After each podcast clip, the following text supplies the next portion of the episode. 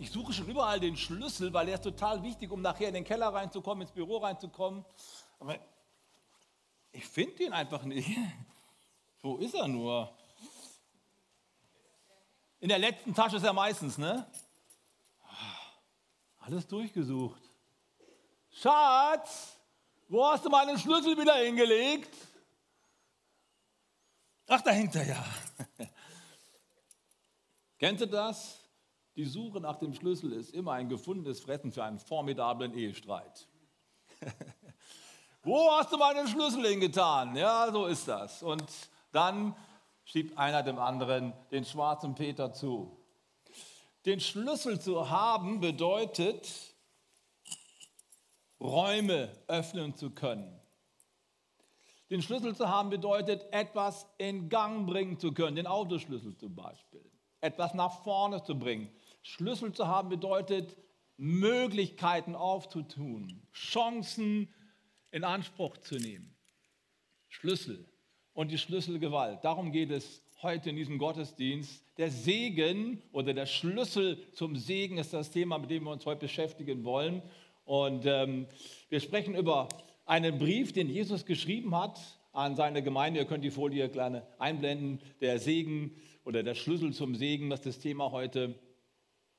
Wir freuen uns, dass wir heute über den sechsten Brief, den Jesus an seine Kirche geschrieben hat, vor über zwei oder fast 2000 Jahren miteinander betrachten dürfen. Das ist der Brief an die Gemeinde in Philadelphia.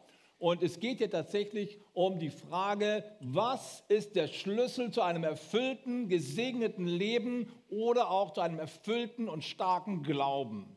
Darum geht es. Schlüsselpersonen sind die Personen, die uns helfen, auf die nächste Ebene zu kommen. Schlüsselpersonen sind diejenigen, die uns in Verbindung bringen mit Menschen und mit Möglichkeiten, die wir selbst nicht haben.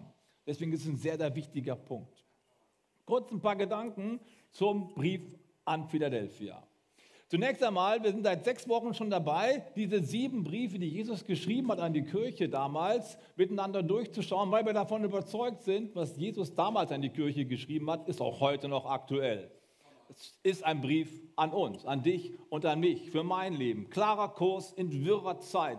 Die, die Gemeinden damals haben in einer sehr schwierigen Zeit gelebt, brauchten Korrektur von Christus, klaren Kurs und das brauchen wir in unserer heutigen Zeit auch. Und in diesem sechsten Brief, den Jesus geschrieben hat, geht es um den Schlüssel zum Segen. Philadelphia war eine Stadt, so etwa 50, 60 Kilometer entfernt von der Küste. Alle Gemeinden sind im heutigen, äh, in der heutigen Türkei angesiedelt. Das ist das Missionsgebiet von Paulus gewesen. Dort hat er die ersten christlichen Kirchen gegründet. Und viele Jahre später schreibt dann Jesus einen Brief an diese Kirchen, die schon länger unterwegs sind. Philadelphia ist eine Stadt, die im Jahre ungefähr 155 vor Christus gegründet wurde von einem äh, König von Pergamon, Attalos II. war es, er hat dort diese Stadt gebaut und sein Ziel war es, diese Stadt zu einem Ausgangspunkt für eine Kulturmission zu machen. Er war Grieche und er glaubte an die griechische Kultur und äh, den Fortschritt und er wollte das den heidnischen Völkern ringsum quasi bringen. Kultur, die Art zu leben oder eine bessere Art zu leben wollte er vermitteln und äh, da gab es doch viel Wein und man hat dort viele rauschende Feste gefeiert. Und ich denke mir, das könnte irgendwie so mit Düsseldorf was zusammen, ne? passt irgendwie zu Düsseldorf. Auch hier in unserer Stadt wird der Versuch unternommen, Menschen in eine neue Ebene reinzuführen, bessere Klamotten. Ne? Wir haben hier ganz viel Mode in der Stadt, es gibt viel Geld in der Stadt, es gibt viel Kunst in der Stadt. Manchmal ist es auch ein bisschen schräge Kunst. Ist das Kunst oder kann das weg? Solche Sachen passen auch zu unserer Stadt. Und ähm, von daher glaube ich, ist es ziemlich relevant, was Jesus zu dieser Kirche zu sagen hat. Und wir wollen mal einsteigen und Text, den Text lesen, der uns in Offenbarung 3 begegnet. Seid ihr ready? Und dem Engel der Gemeinde in Philadelphia schreibe, das sagt der Heilige, der Wahrhaftige, der da hat den Schlüssel Davids, der auftut und niemand schließt zu und der zuschließt und niemand tut auf ich kenne deine Werke. Siehe, ich habe vor dir eine Tür aufgetan, die niemand zuschließen kann, denn du hast eine kleine Kraft und hast mein Wort bewahrt und hast meinen Namen nicht verleugnet. Siehe, ich werde einige schicken aus der Versammlung des Satans, die sagen, die seien Juden, Und die sind es gar nicht, sondern sie lügen. Siehe, ich will sie dazu bringen, dass sie kommen und zu deinen Füßen niederfallen und erkennen, dass ich dich geliebt habe. Weil du mein Wort von der Geduld bewahrt hast, will auch ich dich bewahren vor der Stunde der Versuchung, die kommen wird über den ganzen Weltkreis, zu versuchen, die auf Erden wohnen. Ich komme bald. Halte, was du hast, dass niemand dir deine Krone nehme. Wer überwinde, den will ich machen zu einer Säule im Tempel meines Gottes. Und er soll nicht mehr hinausgehen. Und ich will auf ihn schreiben den Namen meines Gottes und den Namen der Stadt meines Gottes, des neuen Jerusalem, das vom Himmel herniederkommt, von meinem Gott und meinen Namen, den neuen. Wer Ohren hat, der höre, was der Geist in Gemeinden sagt. In diesem Text, in diesem Brief finden wir zwei Schlüssel zum Segen. Und der Ausgangspunkt für den ganzen Brief ist tatsächlich die Überschrift, wie bei den anderen Briefen auch. Wie stellt sich Christus vor? Hier stellt er sich vor als der, der den Schlüssel hat. Zwei Schlüssel zum Segen. Der erste Schlüssel heißt, geh durch offene Türen und der zweite Schlüssel heißt, gib niemals auf. Mit diesen beiden Gedanken möchte ich gerne heute Morgen unterwegs sein mit euch und überlegen, was heißt das für mich, was heißt das für dich. Geh durch offene Türen ist der erste Punkt, den Jesus hier betont. Ich habe eine Tür aufgetan, die keiner zuschließen kann. Geh bitte durch diese Tür und lauf nicht mit deinem Kopf gegen verschlossene Türen. Die gibt es auch. Das ist schon mal eine ganz wichtige Lektion für uns, weil, wenn wir ehrlich sind, dann haben wir manchmal so Ziele und Sachen, die wir unbedingt haben wollen, die haben uns so in den Kopf gesetzt, dann rennen wir mit dem Kopf immer dagegen und eigentlich geht es gar nicht, aber wir merken es nicht. Wir meinen, mit mehr Energie kriegt man das irgendwie doch noch gewuppt. Ja, mit mehr Schwung, ne? Und dann hauen wir uns die Birne an, wir sind nachher total benommen und beduselt. Wir wollen was haben, irgendwas ist attraktiv, irgendwas wollen, es hat uns unbedingt, äh, hat uns in seinen Bann gezogen und dann wollen wir das haben. Da ist mir sofort meine Teenagerzeit eingefallen. Das erste Mal verliebt. Die muss es sein. Und wenn es die nicht ist, dann will ich nicht mehr leben. Ja? Kennst du das? Oh, Liebeskummer, du denkst, du musst sterben. Ja? Dann denkst du, oh, Petra oder Monika oder Sabine oder wie damals die jungen Mädchen geheißen haben. Die hatten andere Namen als ihr heute, ist klar. Und du denkst, wenn ich die nicht kriege, dann geht mein Leben total den Bach runter. Kennst du solche Gefühle? Mal ganz ehrlich. Bei einigen ist es schon länger her, Ost, ne? und bei anderen ist es schon etwas kürzer her. Aber dieses Gefühl, wow, ohne das geht's nicht. Wisst ihr, wenn man dann älter wird und schaut zurück, dann denkt man sich manchmal, hey, Alter, wirklich? die wolltest du unbedingt haben. 20 Jahre später sieht sie vielleicht fürchterlich aus oder hat irgendwie einen ganz großen Crash hingelegt und denkst, wie konnte ich nur so? Ne? Hast du auch schon mal so darüber nachgedacht? So ein paar Jahre später denkst du, wie habe ich, was fand ich an der nur so? Und so ist es manchmal, dass wir Dinge uns in den Kopf setzen, von denen wir total überzeugt sind, aber es funktioniert nicht. Und manchmal ist es gut, dass es nicht funktioniert. Weißt du, weil Gott hat für uns einen richtigen Weg. Und er möchte uns helfen, dass wir durch offene Türen durchgehen und uns nicht den Kopf einrennen vor verschlossenen Türen. Manchmal ist das Bewahrung, dass Gott eine Tür zuschließt und niemand kann aufschließen. Das heißt es ja hier auch. Ein erster Punkt ist, geh durch offene Türen. Und Gott möchte uns helfen, dass wir quasi die Nase mal von der Tür wegnehmen. Manchmal stehen wir so vor der Tür, ich will hier rein, ich will das haben, das muss es sein oder gar nichts. So habe ich mal meiner Mutter geschrieben zum, zum, zum Weihnachten. Da mussten wir so Wunschzettel schreiben. Und äh, ich, hatte, ich, hatte, einen Wunsch und habe ich draufgeschrieben, ich will diese Eisenbahn haben oder gar nichts. so war ich hier davor, ich habe sie nicht gekriegt. Äh, ich stand also davor und das muss es sein und ich sehe gar nicht, was es noch so alles gibt. Wenn ich einen Schritt zurücktrete, dann sehe ich das ganze Haus und plötzlich sehe ich da oben ist ein offenes Fenster und jemand winkt raus. Oder ich sehe, oh, ich kann da hinten rumgehen, hinten ist vielleicht die Gartentür offen und ich stehe hier davor und trommle und sehe nicht das ganze Bild. Jesus möchte dir sagen, langsam, geh durch offene Türen. Das gilt für Partnerschaft, das gilt für Karriere, das gilt für meinen ganzen Lebensentwurf. Geh mal einen Schritt zurück. Ich sage dir, Gott hat für dich schon längst eine Türe geöffnet und du hast sie nur noch nicht gesehen. So wichtig, die offenen Türen von Gott zu erkennen. Manchmal ist auch das Ziel richtig, aber der Zeitpunkt ist einfach falsch. Und es braucht Geduld, es braucht ein bisschen Warten, es braucht ein bisschen Zurücktreten und schauen, was Gott hat. Im Epheserbrief Kapitel 2, Vers 9 lesen wir, dass Gott für uns Werke vorbereitet hat, in die wir hineingehen dürfen. Er hat schon einen Plan für dich, aber du erkennst ihn nicht, wenn du dich so auf deinen eigenen Weg konzentrierst. Deswegen mein erster Lehrsatz heute, schau nicht zuerst auf den Segen Gottes, sondern schau zuerst nach den Wegen Gottes. Nicht nach dem Segen, ich will das haben, sondern nach den Wegen Gottes. Gott hat schon alles für dich vorbereitet und deswegen lädt er dich heute ein, ich habe den Schlüssel. Geh doch durch offene Türen. Es wird so viel leichter in deinem Leben, wenn du dieser Schnur folgst und dich von Jesus führen lässt. Könnt ihr Amen sagen? Amen. So ein wichtiger Punkt. Und trotzdem stehen wir manchmal immer wieder wie ein Ochs vom Berg. Was heißt das für uns als Kirche? Es ist ja an eine Gemeinde geschrieben, an eine Kirche geschrieben. Es hat also einen besonderen Kontext und einen Sitz im Leben. Wenn Jesus schreibt, ich habe den Schlüssel, ich habe eine Türe aufgetan für euch, dann meint er, dass er eine offene Türe für die Verkündigung des Evangeliums geschaffen hat. Dieser Terminus technicus, eine offene Türe, der wird häufiger verwendet im Neuen Testament, vor allen Dingen von Paulus, wenn er den Gemeinden, denen er schreibt, sagen möchte, stellt euch mal vor, ich bin gerade in Ephesus und Gott hat uns eine große Tür aufgetan. Unglaublich viele Menschen kommen zum Glauben. Ich habe eine offene Tür fürs Evangelium. In Korinth war es ähnlich. Ein großes Volk in dieser Stadt. Also es ist ein Synonym dafür, Möglichkeiten, das Evangelium zu verkündigen. Plötzlich ist ein Kairos-Moment Gottes da und diese Stadt hat sich geöffnet und dort wird das Evangelium angenommen. Und das können wir nicht machen. Das sind Momente, die Gott schaffen muss. Eine ganz wichtige Lektion für Kirchen. Lasst uns durch offene Türen gehen und uns nicht den Kopf wund laufen an verschlossenen Türen.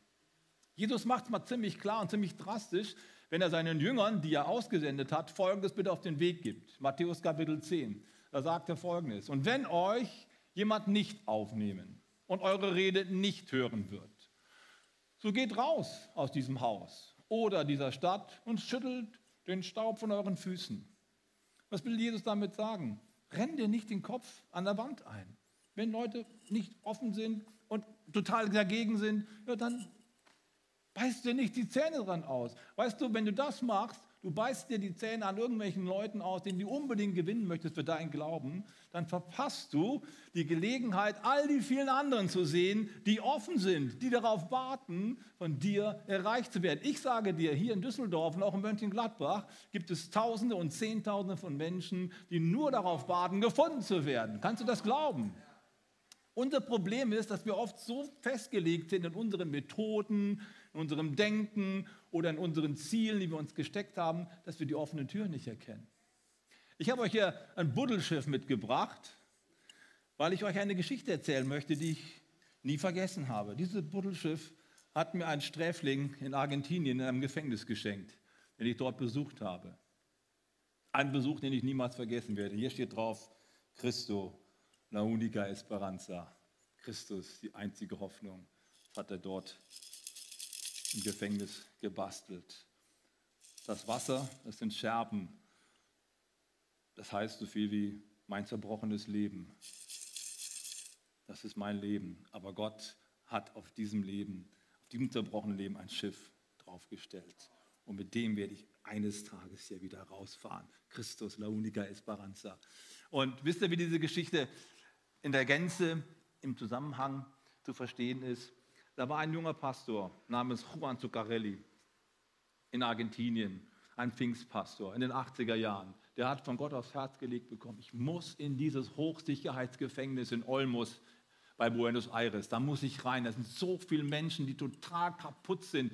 Wer sich ein bisschen mit der Geschichte dieses Gefängnisses beschäftigt hat, das habe ich natürlich, der weiß, in den 70er, 80er Jahren, da gab es ständig Revolutionen dort. Das sind quasi Aufstände gewesen, Prostitution, Drogenhandel, ständig Gewalt, Leute wurden erschossen, das kannst du dir gar nicht vorstellen. Ein Hochsicherheitsgefängnis. Also ging es drunter und drüber. Und Gott legt diesem Mann aufs Herz, ich muss da rein.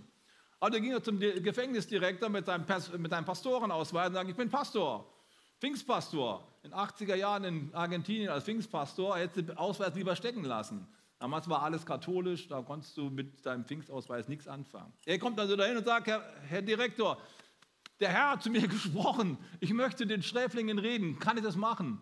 Und er sagt, was bist du, ein Pfingster? Raus hier, du bist ein Sektierer, verschwinde. Das geht gar nicht. Also verschlossene Tür, oder? Denkt an dieses Bild. Ich will hier rein, aber es geht nicht. Was macht der Mann? Er weiß, ich habe einen Auftrag. Ich weiß, da drin gibt es Menschen, die offen sind und darauf warten, das Evangelium zu hören. Es muss einen anderen Weg geben. Und den gab es auch. Er hat sich einfach eine Putzkolonne angemeldet und hat sich einen Job da besorgt als Putzmann. Warum denn eigentlich nicht? Und dann ist er dann so beim Schrubben an den einen oder anderen rangekommen und hat gesagt, hey, Pfingstpastor hier, hallo, ich habe was zu sagen. ich muss dir was erzählen. So kam er ins Gespräch und Leute haben angefangen, auf ihn zu hören. Der hat innerhalb von wenigen Jahren 1500 Leute von 3500 Insassen getauft. Ich habe die großen Taufbecken gesehen, Massentaufen. Menschen wurden wirklich gerettet in großer Zahl, sind rausgekommen. Ich habe dieses Gefängnis besucht. Das war ein christlicher Trakt, 100 Männer. Ich sollte dort predigen. Und die standen dort. Es war heiß, sie haben geschwitzt, der Schweiß lief ihnen runter, aber alle waren voll on fire für Jesus. Christo la unica esperanza. Hey Freunde, Gott hat eine offene Tür, aber manchmal sieht sie anders aus als die, die wir uns vorstellen. Wir müssen lernen, auf Gott zu hören und Gottes Wege zu gehen und nicht unseren eigenen Weg. Habt ihr den Gedanken? Das ist total wichtig. Hier in Düsseldorf, gerade jetzt, wo wir denken, der Wind bläst den Kirchen voll ins Gesicht, der Zeitgeist ist extrem gegen uns gerichtet. Keiner will mehr das alte biblische Evangelium haben. Zu fundamentalistisch, zu streng, zu abgefahren, zu einseitig, was auch immer. Und ich sage dir, das ist nur die äußere Fassade. Es gibt Tausende und Zehntausende, die wollen das Evangelium haben, gerade in so einer kaputten Zeit, wie wir sie leben. Kommt darauf an, dass wir die offenen Türen entdecken. Jesus hat den Schlüssel und niemand kann zuschließen, das sage ich. Was können wir also machen, um diese offenen Türen zu finden? Drei Punkte. Erstens, das Erste, was ich dir mitgeben möchte, das ist eine Lektion für zu Hause. Bete darum, dass Gott dir offene Türen zeigt. Stell dich Gott zur Verfügung. Wie kann ich das machen? Ganz einfach, wenn du morgens aufstehst, du sitzt vor deinem Brötchen und äh, hast einen Kaffee vor dir, dann sprichst du ein Gebet, danke Gott für die guten Gaben und heute möchte ich ein Segen sein für andere Menschen. Lass mich ready sein, lass mich hören, lass mich auf Sendung sein, dass ich die Menschen finde, die offen sind. Lass mich die Suchenden finden. Das ist eine relativ einfache Geschichte. Ich komme jetzt gerade von unserer BFP-Konferenz aus Hannover. Es war eine Hybridkonferenz, es konnten nur 130 Leute da sein, aber es war eine der besten Konferenzen, die ich seit langem erlebt habe. Es ging um das Thema dynamisch. Wir wollen auf allen Ebenen einen missionarisch-evangelistischen Lebensstil fördern. Das war das Thema. Und das, das bewegt mich natürlich nach wie vor. Jeder Vortrag war ein Volltreffer. Und am letzten Abend hat Konsti Kruse gesprochen und er hat der, dermaßen Gas gegeben, dass nachher alle nach vorne gekommen sind. Der ganze BFB-Vorstand lag da auf den Knien und wir haben alle gebetet, Gott, hier bin ich, ich stelle mich dir zur Verfügung, lass mich die Suchenden finden, lass mich die Offenen finden. Wir haben echt gebetet, dass wir das gemeinsam tun und uns nicht den Kopf einrennen, da wo es nicht klappt. Und am nächsten Tag, es war nur am Freitag, war ich wieder hier in Düsseldorf, musste auf die Bank, hatte dort was zu erledigen. Und ich hatte dieses Gebet dann natürlich morgens gesprochen. Das war in mein Herz reingefallen. Und stellt euch vor, ich sitze dort, es ging um ein paar Bankgeschäfte, ein paar Unterschriften. Und der Mann fragt mich, Pastor, Freikirche, erzählen Sie mal. Ja, und ich habe erzählt, ja. Und wir kamen so ins Gespräch, da kamen schon die Nächsten, die wollten was, ich habe jetzt keine Zeit, lassen wir später. Wir haben ein ganz tiefes Gespräch über den Glauben gehabt. Er hat mir ein paar Sachen erzählt, die haben mich total berührt. Der Mann ist ganz nah am, am, am Reich Gottes dran. Wow, das war total bewegend. Und weißt du, es sind so viele Menschen da, im Bus, in der Bahn, in der Uni, auf dem Arbeitsplatz, auf der Straße, wo auch immer, die warten nur darauf, dass jemand ihnen das rettende Evangelium erklärt und ihnen bringt. Wir müssen nur bereit sein. Die Türen sind schon auf und manchmal rennen wir unseren Kopf gegen die Wand. Sei bereit. Stell dich Gott zur Verfügung. Zweitens, erzähle deine Geschichte, weil wie geht das jetzt, wenn wir mit einem Menschen ins Gespräch kommen? Gott gibt Möglichkeiten. Was mache ich denn dann? Es ist ganz, ganz easy. Erzähle deine Geschichte bedeutet, du solltest dir mal Zeit nehmen und deine Geschichte, wie du Christus gefunden hast, in zwei Minuten runterzubrechen. Es ist wichtig. Oft eiern wir da rum und erzählen alles Mögliche. Bring es auf den Punkt in zwei Minuten. Was ist deine Geschichte mit Jesus Christus? Ich kann dir sagen, was, wie es bei mir gewesen ist. Ich bin in einem unchristlichen Elternhaus aufgewachsen. Bei uns gab es überhaupt keinen Gott. Und erst als ich in die Schule gegangen bin, in Religionsunterricht, habe ich überhaupt gehört, dass Gott existiert. Und ich dachte, das gibt es ja gar nicht. Ich war total begeistert. Und, aber keiner hat mir das Evangelium erklärt. Und dann kam ich in die Teenagerzeit rein und ging es da los mit Partys, mit Drogen, mit Alkohol und so weiter. Da war ich richtig drin und habe überhaupt keine Antenne für Gott gehabt. Und Gott ja, ließ es zu, dass ich am 15. August 1980 mit meinem Motorrad gegen ein Auto geknallt bin. Das Bein zweimal gebrochen. Und dann kam, kam eine lange Zeit der Leiden und der Operationen, mehrere Operationen. Und ich glaubte, ich verliere mein Bein. In der Zeit bin ich auch noch umgezogen, habe meinen ganzen Freundeskreis verloren. Ich lag ein halbes Jahr allein in meinem Zimmer rum. Da habe ich zu Gott geschrien. Gott, wenn du mich hier rausholst, ich will dir mein Leben geben. Und Gott hat gesagt, ist in Ordnung. Das Bein ist noch dran und mein Leben ist jetzt bei ihm gelandet. Wie war es, als ich wieder in die Schule ging? Gott hat mein Gebet erhört. Ich bekam einen christlichen, einen christlichen, klar, aber einen gläubigen, wirklich zutiefst gläubigen Pfarrer als Rallye-Lehrer. Der begrüßte uns folgendermaßen: Freunde, ich habe nur ein Thema. Im nächsten Jahr sprechen wir nur über Jesus. Wir guckten uns an. Er hat seine Gitarre dabei gehabt. Wir haben da Chorusse gesungen im Rallye-Unterricht. Das ist einer der Sprecher vom Billowkrieg in Deutschland später gewesen. Ein super Mann. Und das hat mir geholfen, aus meinem Denken rauszukommen, in eine völlig neue Welt hinein. Und ich habe Ja gesagt. Jemand hat mir das angeboten. Meine Geschichte. Manchmal bremst uns Gott aus und wir fahren gegen die Wand. Und meine Krise ist meine Chance.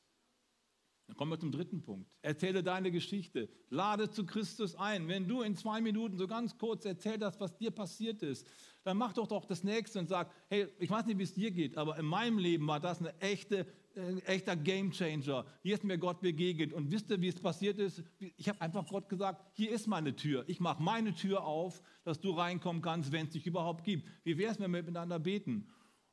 Und du machst einfach mal deine Herzenstür auf und wir gucken mal, was passiert. Hab den Mut, mit Menschen zu beten. Egal wo. Ob auf, ob auf der Bank oder im Zug oder wo auch immer. Sei mutig. Kein ellenlange Gebete, kurzes Gebet. Jesus, mein Herz will ich jetzt dir auch machen. Wenn du da bist, komm rein, ich will dich erleben. Amen. Und ich möchte euch alle ermutigen, dass wir in diesem Lebensstil unterwegs sind. Gott hat viele, viele offene Türen. Und er möchte dich gebrauchen, dass Menschen da durchgehen. Und schau mal, Jesus sagt in diesem Brief hier, du hast eine kleine Kraft. Und so fühlen wir uns oft auch, oder? Mann, von Christus zu erzählen, vom Glauben zu erzählen, ey, das ist voll hart, es ist schwer, ich habe Angst, ich weiß nicht, wie es geht. Du hast eine kleine Kraft. Weißt du, das Einzige, was wir machen müssen als Kirche und als Einzelne, einfach ein Angebot machen. Nicht mehr und nicht weniger. Wir müssen als Kirche uns schon präsentieren. Wir brauchen natürlich hier ein Schild am Haus, damit man uns überhaupt finden kann. Wir brauchen einen Internetauftritt. Aber glauben wir ja nicht, dass das ist, was das Reich Gottes nach vorne bringt. Das ist nur eine kleine Kraft. Aber die wollen wir nutzen. Das Eigentliche macht Gott. Und wenn wir den Text noch in Erinnerung haben, dann hat Jesus hier in diesem Text gesagt, ich werde einige aus der Synagoge des Teufels dazu bringen. Was für eine scharfe Polemik, ja? Und Jesus macht es besonders an diesem Punkt fest. Es ist zwar nicht völlig unmöglich, dass jemand, der in der Synagoge des Teufels ist, in den Tempel des Himmels geht. Ne? Ihr merkt schon, es ist eigentlich völlig unmöglich und deswegen überzieht er Jesus so ein bisschen, um deutlich zu machen, was passieren kann, wenn er anfängt zu wirken. Ich werde einige aus dieser Ecke bringen, die werden zu euch kommen und die werden auf ihre Knie fallen und sagen, wahrhaftig, Gott hat euch geliebt und hat dich geliebt. Gott ist Liebe, ich will auch dabei sein. Das Eigentliche tut Gott. Das Wunder der Menschenveränderung tut Gott. Wir haben eine kleine Kraft, aber das Eigentliche macht Jesus Christus selbst. Menschen, von denen du denkst, da geht überhaupt nichts. Das ist das Spannende und das Schöne. Manchmal sind Menschen, die scheinen ab, abweisend zu sein oder sind auch eine Zeit lang dagegen. Und wie oft kommt es vor, dass Menschen ja, sich nochmal neu ausrichten? Das kann nur Jesus tun. Und du kannst der Türöffner sein. Nicht mehr und nicht weniger. Ist das gut? So wichtig. Der Schlüssel zum Segen ist, geh durch offene Türen. Für dich persönlich in deinem Leben, aber auch für uns als Kirche. Das zweite, der zweite Schlüssel, den ich betonen möchte, ist der Schlüssel der Standhaftigkeit. Gib niemals auf. Jesus sagt ja zu dieser Gemeinde, du hast meinen Namen nicht verleugnet. Du hast das Wort von der Geduld, vom Aushalten und vom Ausharren bewahrt. Du bist nicht eingeknickt. Und jetzt halte deine Krone fest, dass die nie, nie, niemand raube und klaue. Halte fest, bleib weiterhin standhaft. Das ist der zweite Schlüssel zum Segen. Gib niemals auf. Diese Haltung brauchen wir als persönliche, als, also wir als Einzelne, als Einzelpersonen und wir brauchen das als Kirche. Fangen wir mal bei uns als Einzelpersonen an. Vielleicht habt ihr mal was von dem Marshmallow-Test gehört. Der Marshmallow-Test ist das Mäusespeck auf Deutsch. Der wurde im Jahr 1968 bis 1972 durchgeführt an einem Institut von der Stanford University, einer der berühmtesten psychologischen Experimente, hätte ich fast gesagt, oder äh, Untersuchungen, die es in den letzten Jahren gegeben hat. Was ist passiert? Psychologen haben herausfinden wollen, was ähm, passiert, wenn Kinder im frühen Alter, zwischen vier und fünf Jahren, ein Marshmallow, also ein Mäusespeck auf den Tisch gelegt bekommen und Folgendes mit auf den Weg bekommen von dem Wissenschaftler. Sitzt also ein vierjähriger Junge und jemand legt einen Mäusespeck auf den Tisch und dann sagt der Mann, du kannst diesen Mäusespeck jetzt sofort essen und es ist lecker oder du kannst warten, bis ich wiederkomme, dann kriegst du noch einen zweiten dazu. Das ist der Test. Er geht also raus und jetzt stehen die da hinter verschlossenen Türen oder irgendwelche Fenster und gucken, was passiert. Und dann sitzen dann die Kinder. Hm will ich haben, aber zwei wäre besser als einer. Und dann haben sie 560 Kinder etwa untersucht. Einige haben sofort gegessen und weg war es. Andere haben die Kraft aufgebracht, der Versuchung zu widerstehen, ihren Hunger sofort zu stillen. Im Wissen, wenn ich ein bisschen Geduld habe, wenn ich ein bisschen durchhalte, kriege ich zwei. Besser, ich halte durch. Und das Spannende ist an diesem Marshmallow-Test ist, dass über die Jahre eine Langzeitstudie entwickelt wurde. Man hat dann versucht, diese 562 Kinder über die Jahre zu beobachten zu sehen, was wird aus ihnen. Es ist verblüffend. Viele andere Studien haben das später dann auch bestätigt. Die Kinder, die es geschafft haben zu warten und nicht sofort zu essen, sind alle durch die Bank signifikant erfolgreicher im Leben gewesen. Sie haben weniger Beziehungsprobleme gehabt. Sie haben eine bessere Selbstkontrolle gehabt. Ähm, sie haben häufig höhere Schulabschlüsse und Universitätsabschlüsse geschafft und viele andere Dinge mehr, die harte Fakten sind. Das Ergebnis dieses Testes ist, wenn Kinder es lernen, sich selbst emotional unter Kontrolle zu bekommen, bringen sie es im Leben weiter. Das ist eine sehr, sehr wichtige erzieherische Maßnahme, gerade in der heutigen Zeit, wo wir uns so schwer tun, die Wünsche von unseren Kindern nicht sofort zu erfüllen. Ich möchte sagen, du liebst dein Kind mehr, wenn du ihm nicht gleich alles gibst, was es möchte, als wenn du immer nachgibst. Warum? Kinder müssen die Fähigkeit entwickeln, emotional stabil und gesund zu werden. Das bedeutet, sie müssen auf die Probe gestellt werden, nicht immer sofort haben wollen und nehmen wollen. Das ist so schwierig in der heutigen Zeit. Amazon ist morgen da, was du willst. Das ist schlecht für unsere Psyche, denn wir halten nicht durch, wenn es schwer wird. Was bedeutet das für uns als Christen? Bedeutet das für uns als Männer und Frauen, die das Evangelium verkündigen? Jesus sagt, du hast das Wort von der Geduld bewahrt und deswegen hast du den Segen, hast du die Krone bekommen. Das Wort für Geduld, was hier steht, heißt im Griechischen Hypomone. Es kommt aus der Militärsprache und bedeutet so viel wie drunter bleiben. Hypomone, drunter bleiben, nicht wegrennen, die Stellung halten. Im alten Griechenland gab es eine Stadt, die sehr berühmt ist für ihre kriegerischen Erfolge. Das ist die Stadt Sparta gewesen. Sparta und Athen, die hatten immer, äh, immer Krach miteinander. Und die Sparta, Spartaner, da kommt das Wort spartanisch noch her, die waren sehr diszipliniert, haben echt verzichten können, waren sehr geduldig, so wie, das, wie diese Marshmallow-Geschichte hier. Die wurden dazu erzogen, durchzuhalten. Und wenn die in den Krieg gezogen sind, dann haben die Frauen am Ausgang der Stadt gestanden und ihre Männer verabschiedet und ihnen zugewinkt und ihnen zugerufen, komm mit deinem Schild zurück oder auf deinem Schild. Komm mit deinem Schild zurück oder auf deinem Schild. Was bedeutet das? Wenn du mit deinem Schild zurückkommst, hast du gewonnen. Dann bist du als Sieger zu Hause willkommen. Klasse. Wenn du auf deinem Schild zurückkommst, bist du gefallen, du bist tot. Aber du hast die Stellung gehalten. Und als Zeichen der Ehre tragen dich die anderen, die nachher kommen, auch wenn sie verloren haben, tragen dich auf deinem Schild in die Stadt rein und signalisieren und demonstrieren, dieser Mann hat die Stellung gehalten. Wir ehren ihn, auch wenn er gefallen ist. Komm mit deinem Schild zurück oder auf deinem Schild. Mit anderen Worten, die Frauen haben ihren Männern zugerufen, schlag dich ja nicht in die Büsche, Büsche, David. Halt durch, halt die Stellung. Denn es geht um unsere Existenz. Wenn die Feinde gewinnen, die werden uns vergewaltigen, die werden unsere Kinder rauben. Halt bitte durch. Habt ihr den Punkt? Und diese Stadt ist dafür berühmt, dass sie, obwohl sie klein war, unglaubliche Siege davon getragen hat. Hypomone.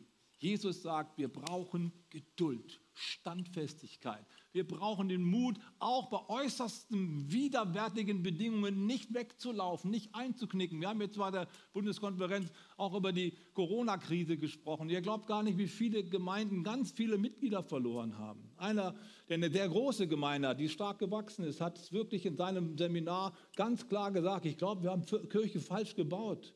Wir haben zu viel Oberflächlichkeit produziert. Hippie und äh, feiern und toll, alles happy clappy. Aber wenn es darauf ankommt, brechen sie reihenweise weg. Hunderte sind nicht mehr gekommen. Er sagt, in der Zukunft muss ich anders Kirche bauen. Hypomone. Wir brauchen gefestigte Glaubensgrundlagen, die nicht rutschen, auch wenn es mal schwierig wird. Schaut mal, wir feiern heute den Tag der deutschen Einheit. Wir würden den Tag der deutschen Einheit niemals feiern können, wenn es nicht Männer und Frauen gegeben hätten, die mutig auf die Straße gegangen sind und gesagt haben, wir sind das Volk, wir gehen nicht zurück. Wir lassen uns nicht niederknüppeln von der Stasi und von anderen. Wir halten stand. Diese Menschen, nicht wir hier im Westen, diese Menschen, das sind die wahren Helden der deutschen Einheit. Die haben standgehalten, Hypomonie.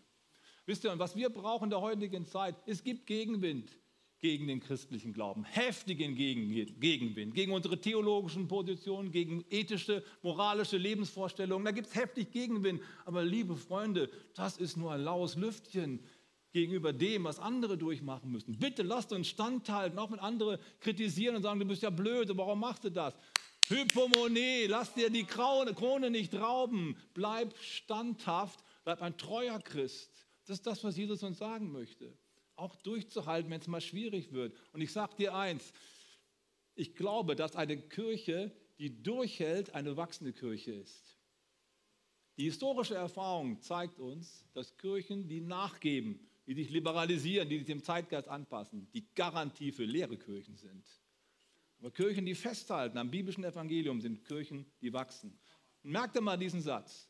Eine bewahrende Kirche ist eine bewahrte Kirche. Die wird Christus bewahren. Eine bewahrende Kirche ist eine bewahrte Kirche. Ich komme zum Schluss. Das Lobpreisteam kann schon nach vorne kommen. Lass es mich nochmal in deine Richtung wenden. Durchhalten ist eine wichtige Fähigkeit, eine emotionale Fähigkeit, die den Ausschlag gibt, ob dein Leben in die richtige Richtung läuft, eine glückliche Richtung verläuft oder ob es schwierig wird. Vor ein paar Jahren hat mal jemand verschiedene Manager in den USA untersucht und hat festgestellt, wir haben so viele gute Manager in unserem Land, die sind alle gleich begabt, aber nur wenige haben es geschafft, ihr Unternehmen richtig an die Spitze zu führen. Warum nur sind so viele hochbegabte Manager irgendwie im Mittelmaß geblieben? Warum haben sie nicht den Durchbruch geschafft, ihre Firma nicht absolut in den, in, in den DAX reinführen können? Und die haben herausgefunden, der Schlüssel für die Personen, die Top-Manager, ist emotionale Intelligenz. Mit anderen Worten, Hypomonie. Das sind Menschen, die durchhalten trotz schärfster Opposition. Die sagen, ich lasse mich nicht unterkriegen, ich werde nicht aufgeben, ich halte meine Vision fest im Blick. Das sind die Menschen, die die Vision, die, die, von, die sie empfangen haben, nicht loslassen, auch wenn ganz viele andere ihnen was anderes sagen.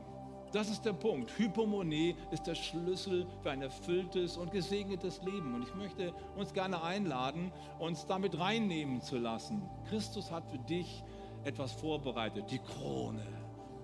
Halte deine Krone fest, dass sie niemand raube. Ich mache dich zu einer Säule im Tempel. Ja, wer möchte nicht gerne Säule sein? Eine stabile Persönlichkeit, an der sich andere anlehnen können. Du kannst so ein Mensch sein.